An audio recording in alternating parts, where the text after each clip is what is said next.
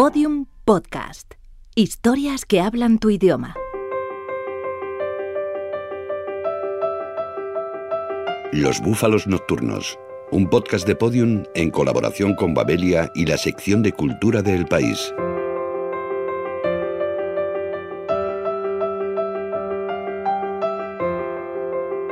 Nos encontramos con uno de los autores favoritos de los búfalos nocturnos, Enrique Vilamatas. Se acaba de publicar su última novela, Mac y su contratiempo, un portentoso juego narrativo en el que el ingenio, la sorpresa, la inteligencia y la habilidad creativa del autor nos atrapan a lo largo de sus casi 300 páginas.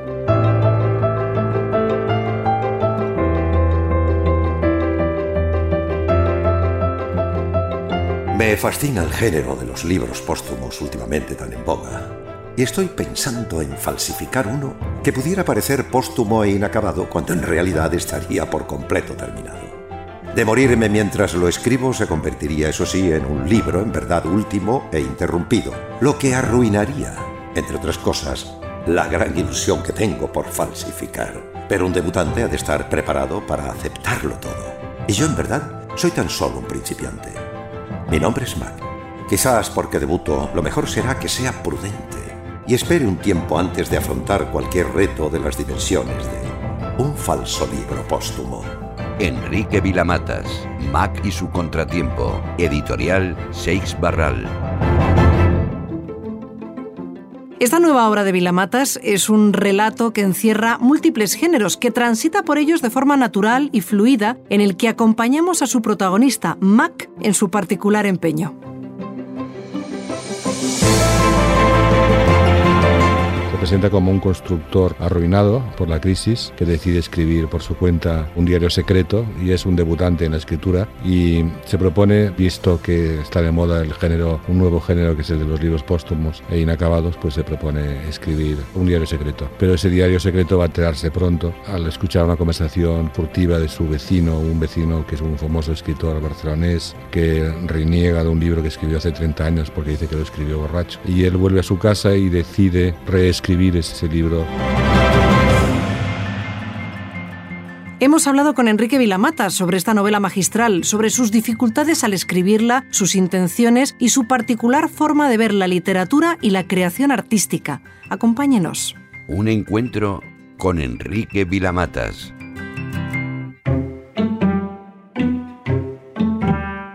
En Mac y su contratiempo, Enrique Vilamatas reflexiona sobre la creación literaria a través de un relato que transcurre por diferentes niveles de lectura y mezcla géneros muy diversos con una soltura apabullante. Un ejercicio estilístico que para el propio Vilamatas surge con relativa facilidad. Llevo mucho tiempo haciendo trasvase de géneros, combinando géneros diversos y aquí en este caso pues ha salido sin demasiado esfuerzo. Donde ha habido más esfuerzo y ha habido retos ha sido en, el, en la historia, en la segunda parte en concreto del libro, pero en la cuestión de géneros no, son como mínimo cinco ángulos de mirar el libro. Novela, ensayo, libro de cuentos, diario. Vilamatas transita por estos géneros a través de la peripecia de su protagonista, Mac, al que acompañamos en la escritura de un diario que, como un extraño artefacto, encierra un complejo juego de cajas chinas. Es un diario que el pobre Mac lucha con un problema que es que se le va volviendo novela y no quiere de ninguna manera que sea una novela y por lo tanto entra en pugna directa con el hecho novelesco. Al mismo tiempo, el libro del vecino es un libro de cuentos, con lo cual se ve rodeado por estas amenazas que no logra superar. La realidad, creo yo, no necesita que nadie la organice en forma de trama. Es por sí misma una fascinante e incesante central creativa. Pero hay días en que la realidad da la espalda a esa central sin rumbo que es la vida y trata de darle un aire de novela a lo que pasa. Entonces yo me resisto, porque no deseo que nada perturbe mi escritura de diarista. Me resisto tan horrorizado como Jekyll ante Hyde cuando notaba que el hombre de bien era presionado por el pérfido desconocido que llevaba dentro. Mac escribe ese diario como una reivindicación secreta de la escritura. Sin embargo, no todos los diarios se gestan como algo íntimo y personal. En ocasiones son escritos con una decidida intención de ser publicados. Para Vilamatas existe una clara diferencia entre unos y otros. Montaigne le pasó esto. El primer libro de Montaigne, de los ensayos, estaba escrito para él, pero se publicaron. Cuando escribió el segundo libro ya tenía en cuenta que se habían leído los primeros y ya estaba bajo el foco de esos diarios. Por otra parte, el caso de Iñaki Uriarte parece muy interesante como diarista. La construcción de un personaje, que es él mismo por otra parte, y también la inteligencia y la agudeza. Es una pena que haya dicho que no, no los publicará más. Esta mañana, bajo un sol casi literalmente de plomo, andaba por las calles del Coyote, tan al acecho de cualquier acontecimiento reseñable, que no habría sido extraño que alguien dotado de un fino instinto hubiera captado que andaba buscando algo, por pequeño que fuera, un guiño, que me pareciera un mensaje cifrado, o una partícula de polvo en la que, poniéndole mucha imaginación, viera resumido el mundo, para poder comentarlo en este diario.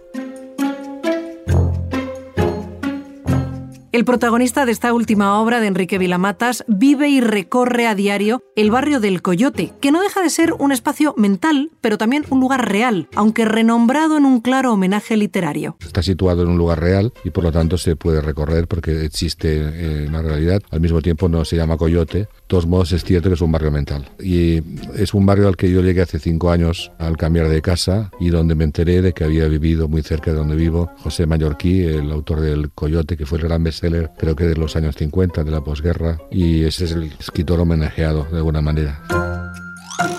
La repetición es sin duda el gran tema de Mac y su contratiempo. Vilamatas parece decirnos que la originalidad es una quimera, que todo está ya escrito, y lo importante es buscar nuevas formas de contar, explorar nuevos caminos narrativos. El encanto de la novela es que nació imperfecta ya y se dio cuenta Cervantes en el Quijote. Tenía como un defecto de fábrica que diríamos ahora. Quijote quiere ser auténtico y al mismo tiempo, para ser auténtico, tiene que recurrir a la ficción. Cervantes lo vio y es prácticamente el tema en el fondo del libro. Y desde entonces es el encanto que tiene la literatura, es que no es perfecta la novela y por suerte se puede seguir buscando otras posibilidades para ella. Me he pasado la vida buscando esas posibilidades.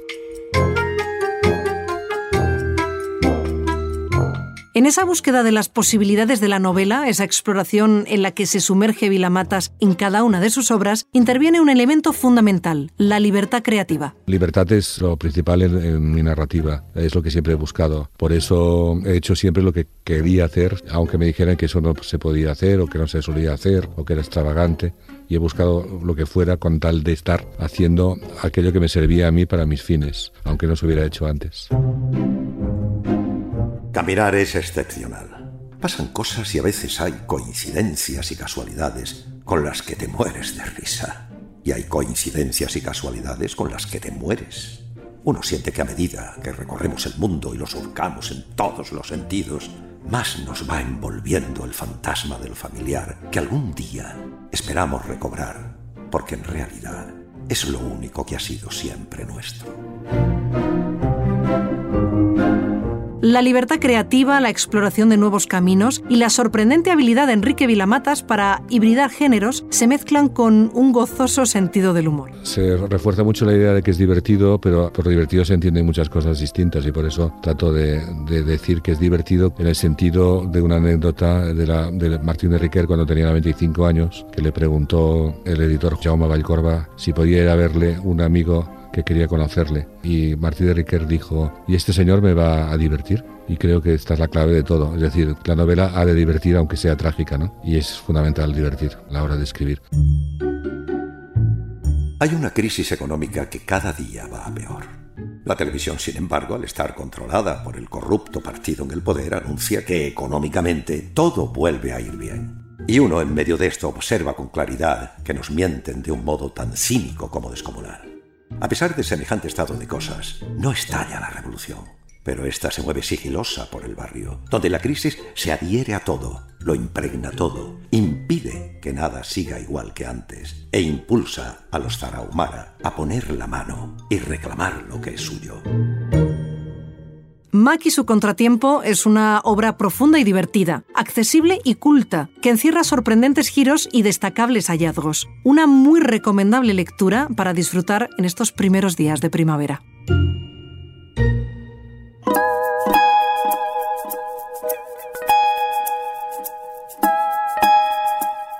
Es modesto toda la vida y un día sin pensarlo demasiado se jacta de saber interpretar oráculos de periódico y la vida se le complica de pronto, bien injustamente. La vida se complica hasta límites increíbles por un instante de vanidad en medio de una fiesta.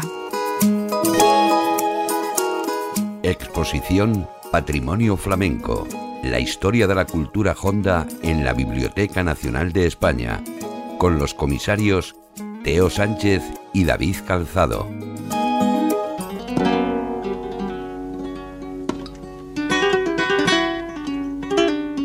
Me he acercado a la Biblioteca Nacional para ver la exposición Patrimonio Flamenco. ¡Ole!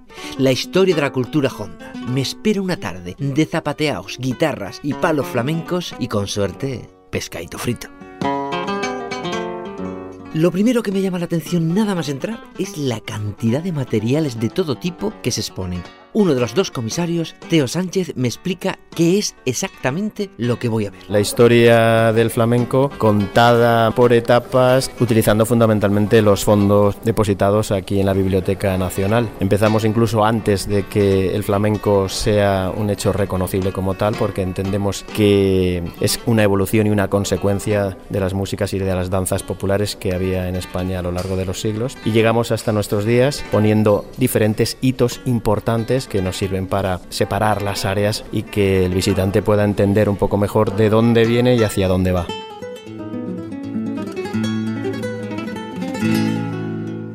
Teo Sánchez y David Calzado son los dos responsables de la muestra. Ambos son flamencólogos de pro, apasionados del género que, llevados por su devoción hacia esta manifestación popular, decidieron mostrar una parte de su rica historia. Queríamos celebrar el flamenco. El flamenco es la manifestación cultural española más reconocida en el mundo y es una de las manifestaciones culturales mundialmente con más adeptos. Era el momento de que un lugar como la Biblioteca Nacional, que contiene no solo libros, sino todo tipo de documentos que hablan del flamenco, que enseñasen esto. ¿no? Al final, una manifestación cultural como esta, con tanta fuerza, genera una catarata creativa alucinante. Una parte de esa catarata creativa, de lo que han enseñado los cineastas, los pintores, de lo que han reflejado los fotógrafos, está en la exposición.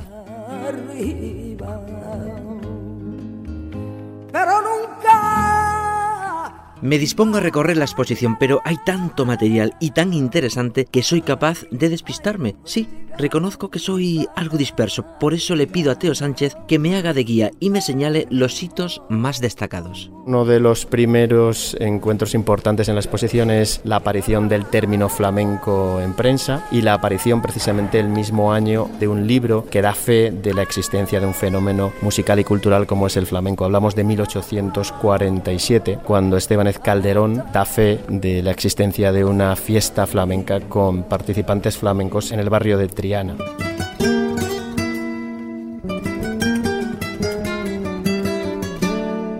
Veo que no solo hay fondos de la Biblioteca Nacional en esta exposición, también recoge cuadros de museos tan importantes como el Reina Sofía de Madrid o el Picasso de Barcelona, lienzos, grabados y hasta películas. Desde el inicio en el preflamenco, con la estampa de Goya, el Vito, Picasso, Tapies, Antonio Saura. En el caso del cine la gente va a poder ver extractos de Lola Flores, de Caracol, de La Paquera, va a poder ver bailar Antonio Gades, Antonio el bailarín. Hay una pieza muy especial de un vídeo de Pal de Lomar. También hay otras piezas que no siendo originales reflejan también cómo artistas de hoy, como Miquel Barceló, como Gordillo, han intervenido en portadas, en catálogos y, en carteles de flamenco que están también en la exposición. El recorrido muestra unas 150 obras muy diversas que van narrando la historia del flamenco, pero Teo Sánchez, que ya me ha calado, me va señalando más cosas que no debo perderme de la muestra. Otro de los hitos importantes es el concurso de 1922, organizado en Granada por los intelectuales. Otro de los hitos importantes es la aparición en disco microsurco de la primera antología del género en 1956. Y yo creo que me queda el último, lo hemos encontrado recientemente en el año 1979 con la publicación de La leyenda del tiempo de Camarón de la Isla. Estamos en la Biblioteca Nacional y obviamente la muestra está llena de libros que de una u otra forma han recogido manifestaciones flamencas de formas muy variadas. Empezando como empezamos en la Gitanilla de Cervantes, pasando por Cadalso que describe la primera juerga flamenca en 1780 aproximadamente y después otros escritores no solo a favor, ¿eh? hemos querido también que los antiflamenquistas tengan su sitio y casi todos los de la generación del 98 lo fueron, por eso hay escritos de Baroja, de Unamuno que se dejan ver tanto en el catálogo como en la exposición y después artículos de Gómez de la Serna, hay cosas obviamente de Lorca y hay cosas de Chávez Nogales ya en, en los años 30.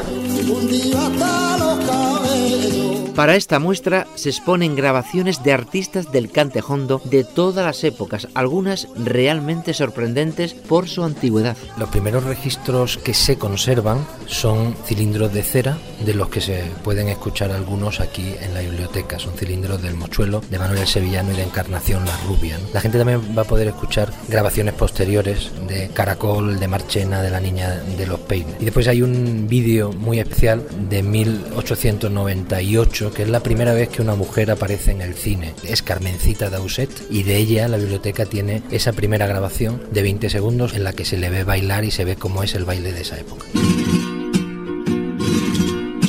Es innegable que el flamenco vive un momento espléndido. Es venerado dentro y fuera de nuestras fronteras e incluso ha entrado en los museos. Teo Sánchez me explica antes de irme que es un arte con pasado, presente y sobre todo futuro. Es una música en evolución permanente. En este momento goza de una salud como pocas veces a lo largo de su historia. Hay una nueva generación de artistas que siguen fieles de alguna manera al modelo tradicional, pero al mismo tiempo quieren reivindicar su capacidad artística para generar un nuevo lenguaje sin apartarse o alejándose lo menos posible de lo que sería la ortodoxia flamenca. Yo creo que la conclusión es que el flamenco es un arte muy, muy, muy joven, que apenas tiene 170, 180 años de vida y que esto no ha hecho más que empezar.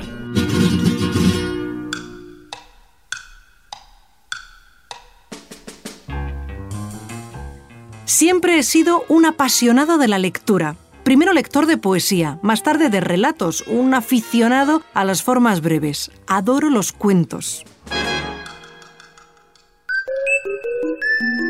Disculpe por la espera, biblioterapia está lista para usted, accediendo. Paciente, Rosa Montero. Escritora, accediendo al cuestionario. ¿Cómo trata sus libros? No idolatro para nada los libros, no los tengo como en un altar, sino que convivo con ellos y eso supone doblar las hojas, escribir en las páginas en blanco. Hago de cada libro su propio cuaderno de notas, así que están todos machacados. ¿Ordena su librería? La tengo medio ordenada, pero bastante desordenada. Tengo un caos de librería espeluznante y tengo montones de libros sin arreglar. Bueno, más o menos, más o menos sé por dónde andan. ¿Presta los libros? Si me gusta muchísimo un libro, lo compro y lo regalo, porque si me lo quiero quedar, prestar creo que es muy malo. Prestando he perdido bastantes. ¿Tiene un libro de cabecera? No, además es que releo poco porque con la cantidad de libros maravillosos que me quedan por leer y que no me dará tiempo. ¿Cuál le habría gustado escribir? Por la parte más hiperrealista mía, me hubiera encantado escribir Lolita de Nabokov. Y por la parte más fantástica mía, me hubiera encantado escribir Los desposeídos de Úrsula K. Le Guin. ¿Cuál es su lugar favorito para leer? Leo en cualquier sitio, pero bueno, en la cama me encanta, antes de dormir, o en el sofá de mi casa, o en los aviones, en los trenes, se lee muy bien ahí. ¿Recuerda su primera lectura? Pues recuerdo los cuentos que ya leí con cinco años, ¿no? Me acuerdo del gigante egoísta, otro cuento de Selma Lagerlof, o sea que yo empecé a leer muy pequeña, muy pequeña. Fin del cuestionario. Señora Montero, ha sido un placer. La admiro muchísimo desde que escribió una novela sobre replicantes. Si quiere, quedamos un día y le cuento mi vida, da para una saga.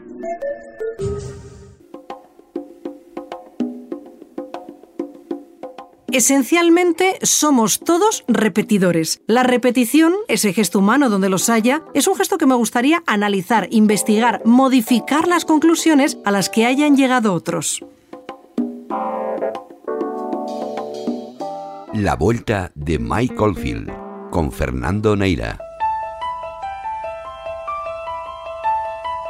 La publicación de Return to Down, el disco número 26 de Michael Field, es una buena oportunidad para hacer balance de lo que ha sido la historia de este hombre, que empieza en el más emblemático de sus títulos, Tubular Bells, año 1973, un disco fundamental, decisivo y probablemente de los más carismáticos del siglo XX, una obra admirada, venerada, copiada hasta la extenuación y agrandada todavía en su popularidad después de que fuese escogida como banda sonora del Exorcista. Lo más asombroso de esta música que suena y que a todo el mundo le sonará familiar es que fue escrita por un novato sin apenas experiencia cuando tenía 18 o 19 años. Había influencia del minimalismo, sobre todo hay un disco que se menciona mucho, el de Terry Riley, un disco que es titulado A Rainbow in Curve Air, pero es evidente que la originalidad de esta obra, el hecho de que fuese además un LP con dos caras, cada una una pieza de 25 minutos, completamente instrumental, marcó un antes y un después en la música del siglo XX. Llegamos al año 75. Tras el fracaso de Harris Rich, eh, su segundo disco, un disco muy incomprendido, absolutamente vapuleado por la crítica en su momento, Michael Field afrontó su tercera obra, Oma Down. Es un término gaélico que significa más o menos idiota y para muchos de sus fieles es eh, su obra más hermosa y es a la que ha vuelto ahora con ese Return to Oma Down a modo de secuela.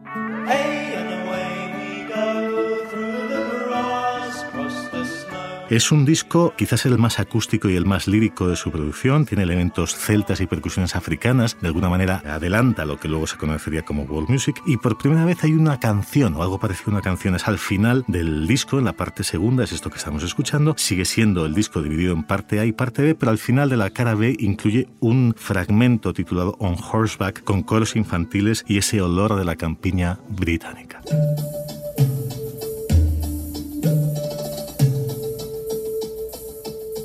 Estamos a principios de los años 80, la época de mayor popularidad comercial de Michael Field, sobre todo gracias a discos como Five Miles Out, Crisis o quizás en menor medida Discovery. En el primero de ellos, en Five Miles Out, se desliza esta preciosidad que estamos escuchando, Mount Teide, Monte Teide, que en España, por motivos obvios, siempre se escuchó con mucho cariño.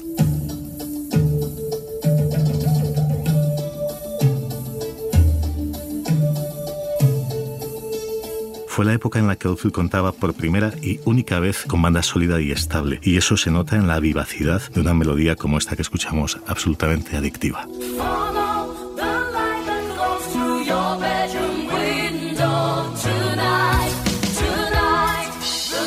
Seguimos en los años 80, los años de las canciones pop, la entrada de Mike Oldfield en las listas de éxitos convencionales y esa habilidad para llevar canciones de mucha calidad a competir con los grandes de la época. Y entre esos grandes éxitos de principios de los 80 se cuelan canciones míticas como Moonlight Shadow, como To France, Family Man, Shadow on the Wall.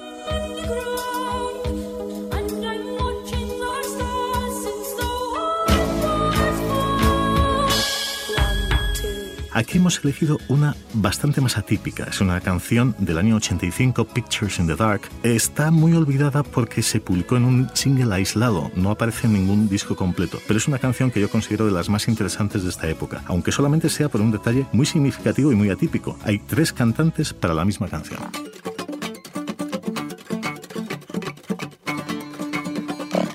Lo cierto es que su último gran disco, según todos los observadores, tenemos que irnos hasta el año 1990. El disco se titulaba Amarok y el comienzo es lo que estamos escuchando.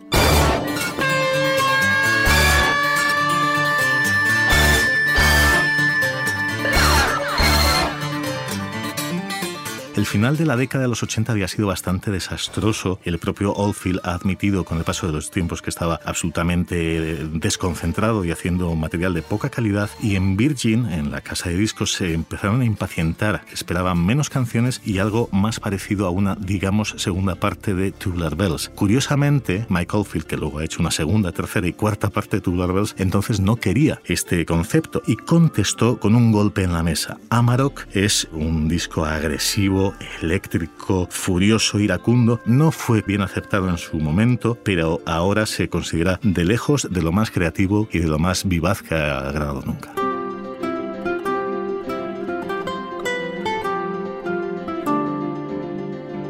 Y así llegamos a 2017, Return to Madown, un sorprendente por inesperado segundo volumen de aquel Omadown original de 1975 que mencionábamos antes. Después de todas las secuelas de Tubular Bells, cada vez menos apreciadas por la crítica y por los aficionados, nadie esperaba este movimiento y lo cierto es que el anuncio de la aparición de un Return to Madown fue acogido con un cierto escepticismo.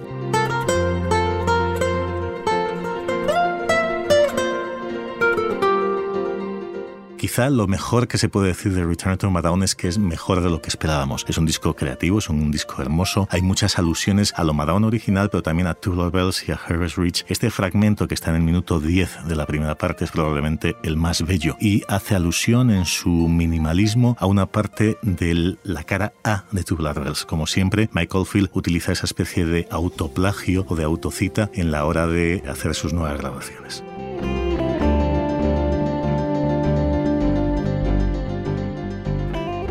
Le he preguntado de qué hablaría mañana en su columna. De la fascinación ha dicho que tenemos por fragmentos de películas que no entendemos. De una escena de El sueño eterno, por ejemplo, en la que Lauren Bacall canta en un tugurio y nunca ha estado claro por qué. ¿Gozan de buena salud los cortometrajes españoles? Con el periodista Tomás Ococh y Belén Herrera, presidenta de la plataforma de nuevos realizadores. El cortometraje está claro que es el futuro de muchos directores, productores, actores, de muchos técnicos. Es un sitio donde podrás tener libertad para crear y aprender y enseñar tu talento. El cortometraje debería dejar de ser un formato apartado de la industria, entonces debería ser el presente y deberíamos ser conscientes de que el cortometraje tiene una fuerza que no la estamos para nada aprovechando. Y hay un, un libro, manual en corto creo que se llama, que se, se editó en 2013, que dice que en el último lustro se han hecho más cortos que nunca y sobre todo mejor que nunca. Y es verdad que también hablando con responsables de festivales, dicen que llegan más cortometrajes que nunca. Ahora, evidentemente es difícil hacer una media, digamos, de la calidad, pero sí que es cierto que llegan cortos, a Alcalá de Henares llegan unos 600 de media, a Medina del Campo unos 1000, son cifras de producción extraordinarias. ¡Qué guay! ¿Y si nos quedamos a dormir? ¿Puedo ir yo también? No, tú no puedes venir, que hace mucho que no me invitas. Esperad, Ana. Podemos pasar la tarde en mi casa. Como te vuelvas a rajar, no te volvemos a hablar ni a jugar contigo. Es verdad que luego hay muy pocos cortos que llegan a ser rentables. Un corto es rentable cuando gana festivales, es rentable un corto cuando consigue ventas en televisiones. Entonces hay posibilidad de que sea rentable, pero es verdad que hay muy pocos cortos que lleguen a esa rentabilidad. Y luego habría que pensar que tendría que haber una rentabilidad más social, ¿no? pero todavía estamos muy lejos de lo que debería ser. El gran público en general no sabe ni que existe el corto y cuando piensa en un corto piensa en, un juego de amigos. ¿no? Asumen muchos riesgos. Dicen que muchos cortos, la mayoría probablemente los cortos se hacen por amor al arte, con trabajo voluntario. Partamos de la base de que un presupuesto medio de un cortometraje en España es en torno a 30.000 euros. En Francia, por poner el ejemplo que siempre se pone del paraíso en términos cinematográficos, son unos 100.000 euros. Entonces muchas veces el equipo, el propio director no cobran lo que corresponde respondería. Así que a la capital vamos todos, ¿no? Qué buen ratillo de marchar. ¿A qué vais? ¿A qué vais vosotros? ¿A la capital? Tengo frío. Cuando ya diriges un largo, ¿te interesa un corto? Pues debería ser que sí. Juanjo Jiménez ha hecho largometrajes y ahora ha dirigido un corto. Y Gracia Querejeta hace dos años dirigió un cortometraje. No vuelves a ser cortometrajista porque yo creo que todos somos cortometrajistas siempre. Ni bajas de rango por hacer un corto. Simplemente te metes en contar la historia en una duración y de otra manera. Y luego hay muchas productoras de cortometrajes. Hacen largos y producen cortos. Es bastante frecuente, cierto, que no vuelven atrás. Algunos sí vuelven. Yo recuerdo que me contaba el director del Festival de Medina del Campo que según él el 80% de los cineastas lo que quiere es hacer un largometraje. O sea, el corto se vive como, como un trampolín para luego llegar al largo. Es cierto que Juanjo Jiménez decía que en España él cree que sí existe la categoría de cortometrajista, que es algo un poco más difuminado. Digamos que no está tan clara la distinción, no es que tú tengas que hacer un corto y luego quieres hacer un largo. El primer recorrido son los festivales y luego pasas a intentar venderlo a televisiones. O sea, yo creo que hay un año de festivales eh, y hay otro año de difusión de, pues eso, online y en, en otras ventanas como televisiones. Pero es verdad que el corto lo que no tiene es la sala de cine es muy difícil ver un corto en, salas de cine. Para empezar, evidentemente los festivales, todos coinciden en que es su principal ventana. Mucho han ayudado los esos portales online. El propio Timecode, por ejemplo, está en filming y ha tenido un resultado extraordinario. Y a veces llegan a las cadenas de televisión, por ejemplo Televisión Española o también Movistar Plus, emiten cortometrajes y claro, por otro lado los creadores no quieren abandonar las salas. Hay proyecciones, por ejemplo, en la Filmoteca en Madrid o en la Cineteca de Matadero, pero claro, hablamos de Madrid, de un entorno cultural privilegiado. Yo no sé hasta qué punto en el resto de España habrá tantas proyecciones en salas de cortometrajes. Luna. Dime. Que hay uno de los de Plaza de Abonado que me dice que tiene roto un faro. Y me jura que cuando entró ayer el faro estaba bien. Ya. Este lo suele dejar a partir de las once y media, como muy pronto. ¿De qué planta? La menos uno. La 3047. Lo miro y te digo algo. Realmente hablando con distintas partes del sector, cineastas, productores, la plataforma de nuevos realizadores, expertos, dicen que sí, que el sector es bastante desconocido, sobre todo es desconocido, digamos, comparado con luego el éxito internacional que tiene y, por ejemplo, eso, yo creo que tan fácil como fijarse en la gala de los, de los Oscars. Desde 2004, ningún largo español está nominado en una categoría de largos, sin embargo, ha habido cinco cortometrajes, incluido este año Juanjo Jiménez. En España hay muchos festivales que están bien considerados. Además, los festivales es una plataforma imprescindible para el cortometraje. Pero es verdad que el cortometraje en España le falta mucha visibilidad para un público en general, apoyo en muchas instituciones. Yo siempre me quejo de que cómo puede ser que el cortometraje español eh, esté más valorado fuera que dentro de nuestras fronteras.